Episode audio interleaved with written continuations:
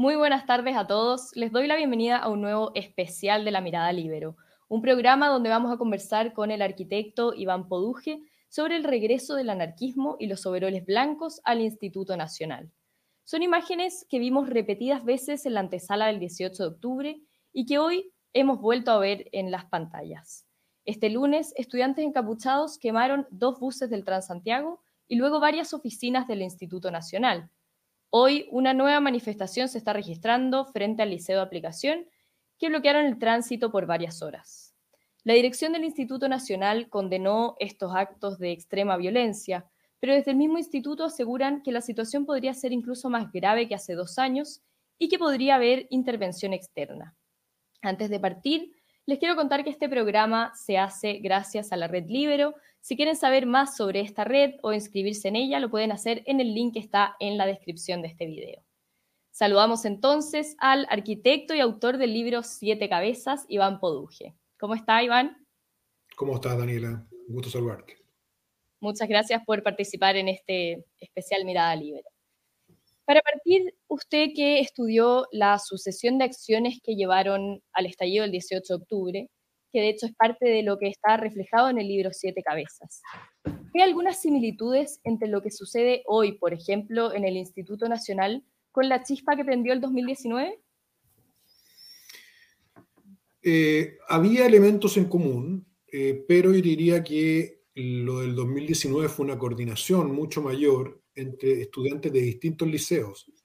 Eh, Carmela Carvajal, Liceo 7, Liceo 1, eh, Aplicación, Barros Borgoño, el INBA, que ya venían hace mucho tiempo evadiendo estaciones, y como lo cuento en el libro, las evasiones masivas ya se venían de alguna manera haciendo como travesura, particularmente la quinta normal, eh, y el metro ya tenía protocolos, pero no funcionaban. Entonces, lo que ocurre el 14 de octubre cuando parten las evasiones es que todas estas actividades se dan en conjunto. Y además las estaciones de metro que se evaden estaban muy cerca de los liceos. Yo no veo eso ahora, veo acciones mucho más vandálicas contra los eh, liceos, pero no cabe duda que esto, si no se controla y, y, si no se contiene a tiempo, podría escalar en una acción mucho mayor que involucre no solamente los liceos, sino que sus entornos, como ya hemos visto en el Instituto Nacional. Usted menciona que existen varias ciudades en el mismo territorio por sus contrastes, tanto en calidad de vida como en seguridad y que hubo muchas pistas en la antesala del 18 de octubre que no fueron oídas. ¿Ve alguna de estas pistas ahora fuera de, lo que pasa en los liceos emblemáticos? Bueno, sin duda, tenemos mucho más violencia crónica, que es una violencia que, que se empieza, digamos, a instalar en los barrios con apropiación territorial, que hoy día está de moda, pero que es un concepto antiguo, que quiere decir que tú básicamente tomas control de un lugar eh, al margen de, la institucionalidad, del, Estado de Derecho, y eso lo estamos viendo, yo diría, hace como unos 10 o 12 años en barrios con grupos de narcotraficantes. Hoy día eso se duplicó en materia de barrios afectados, de acuerdo a nuestras estimaciones, en, el caso de Santiago, se ha extendido en regiones. Tenemos el tema de la Araucanía, ¿cierto? Que no solo Araucanía, provincia de Arauco eh, y Mayeco, por lo tanto tenemos muchos sectores donde el Estado no tiene control sobre lo que ocurre. Hay organizaciones que han tomado control sobre el territorio y por lo tanto, sí, tenemos situaciones muy similares. Yo diría que la diferencia es que han sido más de cocción lenta, no, no, tuvieron la velocidad del estallido que liberó mucha energía, eh, pero, pero sin duda que están presentes todavía. ¿Faltaría un solo, una sola chispa, crees tú? ¿O, o falta que... No, no, no. Lo que pasa es que tenemos, Sí, tenemos que pensar de que esta actividad que ocurre en octubre del 2019 es una actividad que tiene una, igual que los sismos, una energía acumulada de mucho tiempo, ya que coincide con una coyuntura especial, con una coyuntura específica, em, y eso es lo que se, desencadena. Es muy difícil, como no fue planificado además, según mi hipótesis, hubo algunas acciones planificadas, pero el efecto colateral, el efecto escalonado, todo, el, todo el efecto en cadena que se produjo no fue planificado, por lo tanto es muy difícil que pueda replicarse. Lo que sí es complejo, Daniela, es que tengamos una situación de falta de control, de violencia crónica, de apropiación eh, de lugares, de batalla territorial por los lugares, mucho más grave de la que teníamos en octubre y por lo tanto que si llegara a darse un fenómeno como el que tenemos ahora, sus consecuencias podrían ser mucho peores. Tanto el Instituto Nacional como el Liceo de Aplicación, por, nombrar algunos, se ubican en el centro de Santiago en lugares que desde el 19, o sea, desde el 18 de octubre del 2019 han sido ejes de las manifestaciones. Si estuvieran emplazados en otro lugar, ¿cree que el efecto sería el mismo? ¿O es la ubicación un componente para que los hechos más graves ocurran en estos liceos? No, yo creo que yo creo que tiene que ver con el, con el carácter de emblemático, ¿cierto? De que el liceo era un liceo de excelencia. Todo esto esconde una, una triste paradoja, ¿eh? porque estos liceos eran las herramientas de la movilidad social que tenía el país. Eh, yo siempre lo cuento a raíz de mi historia personal, porque mi padre estuvo en el Instituto Nacional y, y mi historia de vida cambió gracias a eso, y la de mi familia. Por tanto, eh, puedo decirte en carne propia que, que, eso era así, que era una herramienta de movilidad social y hoy día no lo es. Eh, que los alumnos sentían orgullo de quedar y las familias de quedar seleccionados. Que la selección no era un descreme segregador, como dijeron, ¿cierto? Estos políticos irresponsables que crearon esta cultura de destrucción de los liceos y que hoy día se lavan las manos e incluso hasta condenan la violencia en un acto de cinismo increíble. Bueno, entonces tiene que ver este hecho que sean liceos emblemáticos con el hecho que hayan sido, digamos, por tener estudiantes muy inteligentes, muy inquietos intelectualmente, hayan sido cooptados, ¿cierto?, por organizaciones políticas, por, por, por apoderados radicales, por profesores radicales, hasta generar el problema que tenemos hoy día. La segunda cabeza del monstruo, según su libro, son entonces los estudiantes de los liceos emblemáticos, que ya habían tomado cierto protagonismo con los movimientos de 2006 y 2011. ¿Cree que están más fortalecidos ahora, considerando que se les reconoció como héroes durante el estallido y dado que las evasiones fueron el gatillante final del propio estallido? Yo creo que están validados políticamente. Eh, el error que cometió el actual ministro Jackson, que todavía no borra su tweet, de decirle gracias totales cabros, eh, que muestra, en el fondo, copiando Cerati además, que muestra una completa indolencia por los millones de personas que fueron afectadas por las evasiones de este grupo de estudiantes, que le da un carácter épico a una acción violenta, eh, yo creo que fue gravísimo. Y lo que tenemos hoy día, paradojas de la vida, es a este ministro, digamos, teniendo que hacer vocerías para eh, tratar de ponerle control a una situación que está en muchos casos desbandada. Yo no tengo información como para decirte, como si investigué en el estallido eh, y posterior al estallido, si hoy día hay un nivel de organización igual. Creo que la ACES está más debilitada que antes. Creo que hay vínculos de la ACES con el gobierno que no existían en gobiernos anteriores. Y creo que eso le permite al gobierno tener algún control sobre algunos, algunos estudiantes radicales que puedan haber generado, digamos, una agenda de desestabilización o de, o de, o de coordinación más bien en el estallido. No me consta, no tengo información para eso, pero indudablemente que veo a la organización de los liceos entre sí más debilitada de lo que estaba antes. Muchos podrían pensar que con la llegada del Frente Amplio y el Partido Comunista al gobierno, incluso con estos dirigentes estudiantiles que validaron la evasión, como usted mencionaba con el tuit de Jackson, estos grupos más radicalizados se iban a moderar o incluso bajar sus niveles para darle una chance a esta nueva coalición que estaba llegando, y al proceso constituyente en marcha, que fue el gran resultado que mencionan algunos de estas evasiones y el estallido social. Hemos visto en estas semanas que eso no ha pasado. ¿Por qué cree que sucede? Porque nunca existió, Daniela. Porque ese estallido con códigos eh, fue un invento, fue una creación artística, fue una creación política, eh, fue una creación artística de, escritores, de poetas, de artistas, eh, que básicamente se inventaron un estallido que no existía. El estallido, como lo puse en el libro, tenía múltiples cabezas y había cabezas anarquistas que detestan cualquier expresión que tenga que ver con el Estado, incluyendo, por cierto, a los políticos que administran el Estado, que ahora casualmente son políticos de izquierda. Pero da lo mismo eso. De hecho, las consignas contra el presidente Boric hoy día están en los mismos plintos de las esculturas y los monumentos que antes tenían consignas contra el presidente Piñera.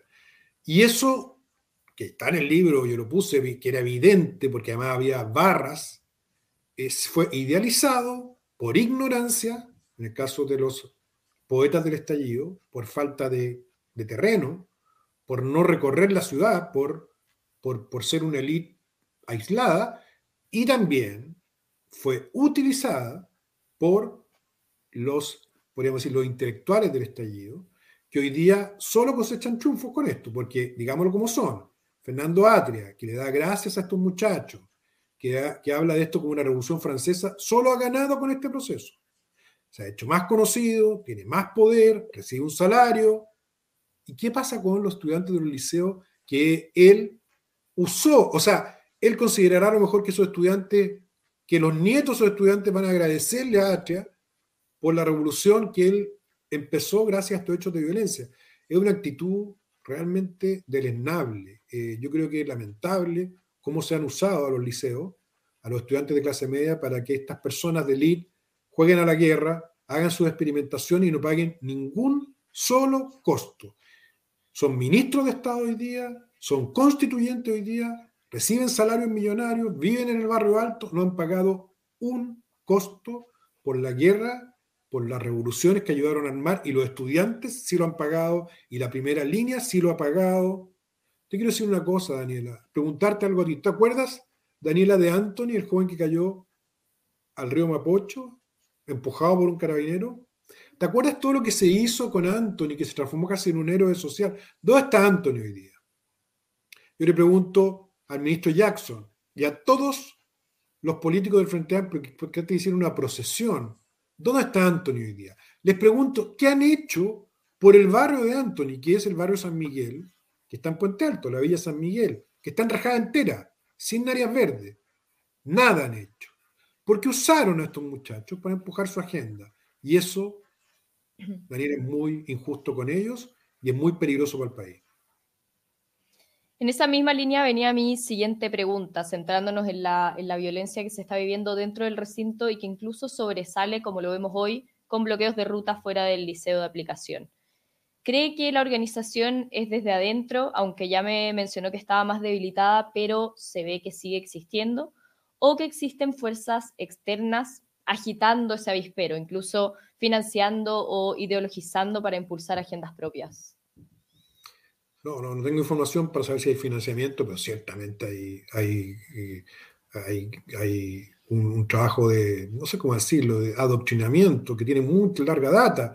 Yo cuando hice el libro eh, hablé con exalumnos y con apoderados del Instituto Nacional que me contaban, muy afligidos, que había apoderados radicales del, del, Instituto Nacional, que iban a, que usaban a sus hijos para hacer sus, para, para satisfacer sus pulsiones radicales que eran en el fondo encapuchados, ya viejos ya, que ya se les pasó como el cuarto de hora revolucionario y que usaron a los niños, a sus hijos, y destruyeron el colegio. ¿ya? Se crearon centros de par de paralelos, se financiaron abogados para evitar que los alumnos radicales fueran expulsados. Y cuando eran expulsados, esos alumnos radicales volvían, estoy hablando del Instituto Nacional, a entrar al colegio a hacer estos actos.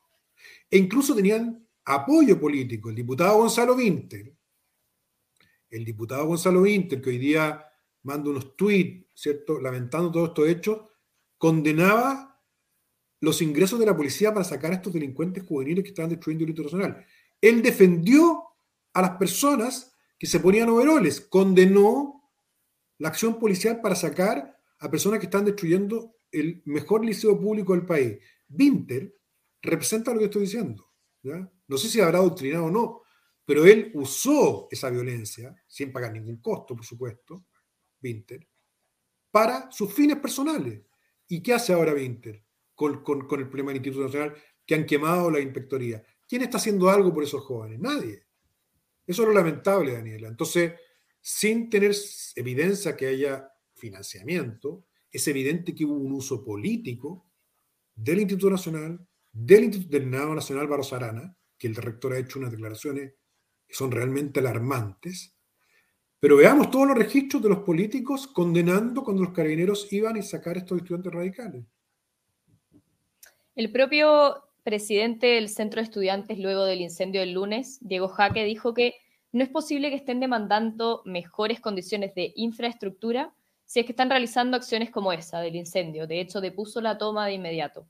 ¿Puede ser esta una prueba de que son grupos radicales externos los que provocan los hechos violentos? Me refiero a bandas de narcotraficantes, barras bravas. No, no, no, no. Acá hay que separar las cosas. En, el caso de los estudiantes radicales, lo que tenemos es un componente, al menos lo que vi yo, de anarquismo, ¿cierto? De anarquismo duro, ¿ya? Contra el Estado, contra el modelo, contra el sistema. Los obreros blancos son eso. Los obreros blancos no tienen una agenda ya ni siquiera política. Después hay otros estudiantes que tienen una agenda política, ya sea medioambiental, para cambiar el modelo económico, los pueblos originarios. ¿ya? Hay otros estudiantes que se suman como al hecho, casi como una aventura, como, como, como, como digamos, como travesuras. Entonces es muy mixto el tema. ¿ya? Pero estamos hablando de estudiantes que en muchos casos fueron expulsados, que volvieron al colegio. De hecho, el gran problema que tenían los, en el caso del Instituto Nacional era que era imposible sacar a estos alumnos expulsados, quedaban un tiempo como dando vueltas. Y eso era fatal, porque tú no podías eh, retirarlo. Y a los padres y a los apoderados radicales le ayudaba a armar centros de alumnos. Acá hay mucha gente que es responsable, Daniela, de esto. ¿eh? Por, cierto que los gobiernos, que, que, permitieron que el mejor liceo de Chile se destruyera a pocas cuadras de la moneda, sin hacer nada. Porque te digo una cosa, Daniela, si tú hubieras pasado en el Verbo Divino, o en el St. George, o la Alianza Francesa, estarían todos los políticos y los ministros ahí mismo. Pero como un liceo, no, pues ahí entonces podemos jugar a la guerra y hacernos los campeones y los revolucionarios. Partiendo por Winter, ¿ya? Ex alumno del Verbo Divino. Con esto no estoy haciendo una crítica al colegio del Verbo Divino ni a los ex alumnos. Pero llama la atención que un alumno del mejor, del colegio de más elite de Santiago, trate al Instituto Nacional de segregador por seleccionar a estudiantes de clase media por mérito. Ese tipo de, actitudes son las que explican buena parte del problema que tenemos nosotros ahora. En honor al tiempo y para abordar un par de preguntas que nos está haciendo el público en el chat de YouTube, vamos a hacer un breve contacto con Javiera Rodríguez. Hola, Javiera. Ahí sí. Hola, eh, Daniela. Hola, Iván. Eh, tanto tiempo. ¿Cómo estás? Eh, todo muy bien, muchas gracias. ¿Y por allá todo bien? Todo bien, te quiero felicitar por tu programa Vox Populi, que no me lo pierdo nunca. Ah, qué bueno. Es buenísimo y me gustó muchísimo el knockout que le hicieron a Baradí. No sé cómo se llama la panelista, pero creo que lo resumió también. Mara. Mara. Oye, muy bien fundamentado, me, representa totalmente. Muchas gracias. Aquí, aquí, hacemos un crossover de programa. Claro. Iván, eh, tengo una pregunta de Oscar que nos pregunta eh, cómo se podría recuperar la comuna de Santiago, eh, ya que se ha visto bastante mal traer con esta azotada de violencia. Bueno, una pregunta, vamos a hacer la corta respuesta. Hay que, hay que seleccionar casos que hayan funcionado de acuerdo a esta realidad, ¿ya? Pero tú requieres tres condiciones. La primera es que tienes que poder volver a recuperar los espacios que se apropiaron violentamente ambulantes, delincuentes, radicales, lo que sea. Primera condición. Segundo, tienes que subir el costo de vandalizar estos bienes. O sea, tienes que tener sistemas efectivos para que no se los vuelvan a tomar, para que no los vuelvan a destruir.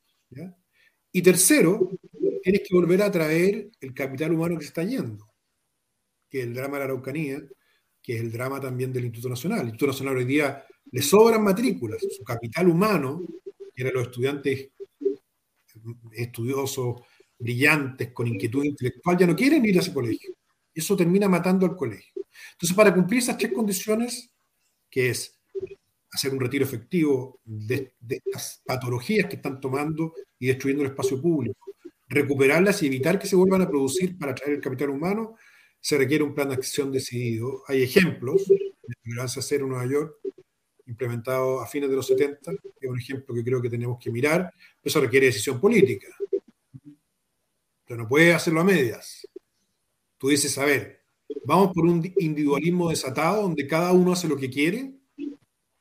El gracias cabro de Giorgio Jackson. O sea, mire, usted estudiante puede evadir el torniquete, rayar el metro que es de todo, joderse, a 600.000 personas o vamos por el bien público. Y si vamos por el bien público, necesitamos autoridades que lo hagan respetar y que lo hagan cuidar. Sin eso no funciona nada.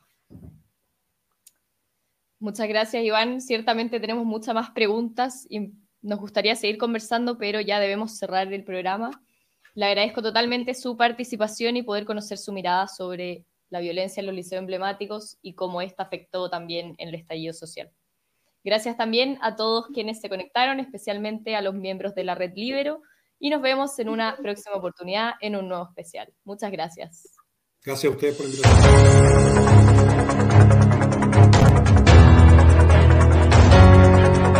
Haz que estos contenidos lleguen más lejos haciéndote miembro de la Red Libero.